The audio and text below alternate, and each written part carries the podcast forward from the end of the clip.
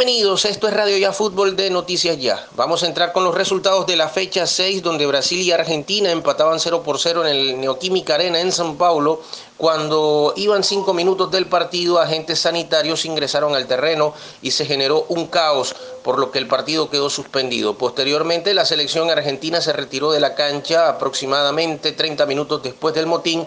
La Federación Argentina de Fútbol informó que el juego había sido suspendido a través de su cuenta de Twitter.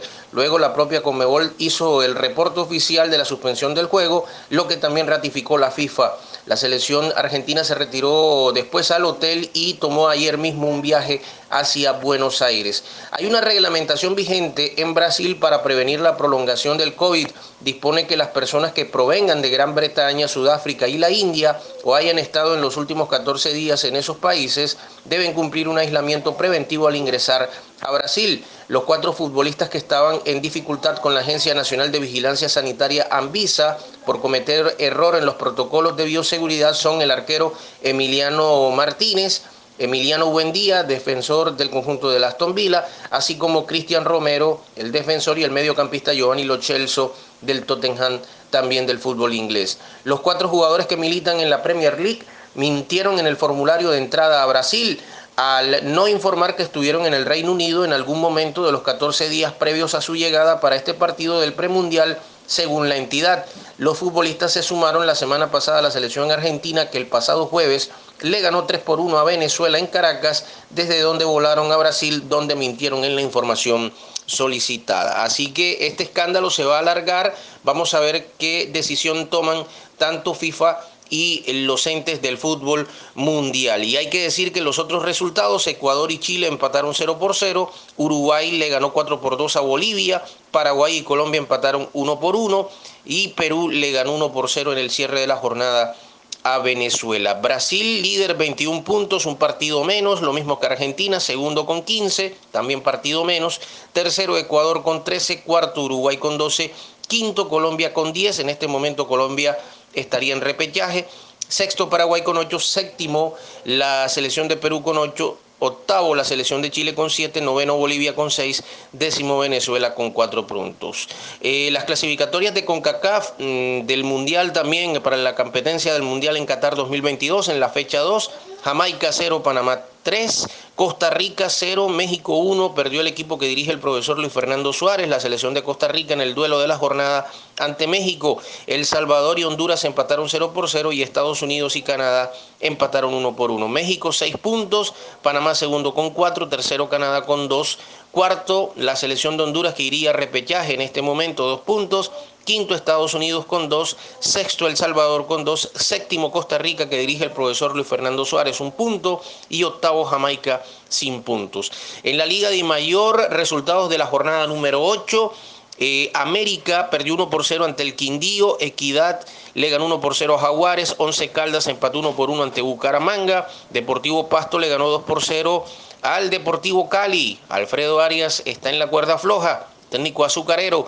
Medellín y Santa Fe empataron 0 por 0 y ante esta situación renunció públicamente el eh, técnico Hernán Darío Gómez al Independiente Medellín luego del 0 por 0 ante Santa Fe en el Atanasio Girardot. Sin embargo, el capitán del equipo poderoso, Andrés Cadavid, le ha solicitado al entrenador no renunciar, ya que ellos apoyan la causa, que ellos van a mejorar y las directivas del conjunto rojo de la montaña no lo confirmaron. Eh, ya son siete los técnicos con Hernán Darío Gómez que eh, salen del cargo. el técnico de Junior en su momento, Amaranto Perea, el de Olonce Caldas, el profesor Eduardo Lara, el del Atlético Huila en su momento Dairon Pérez, en Atlético Bucaramanga Oscar Upegui, en Santa Fe eh, Harold Rivera y en Patriotas el profesor Jorge Luis Bernal. Siete técnicos en total. Los otros resultados, Alianza Petrolera 1, Nacional 3, quedó en familia este resultado.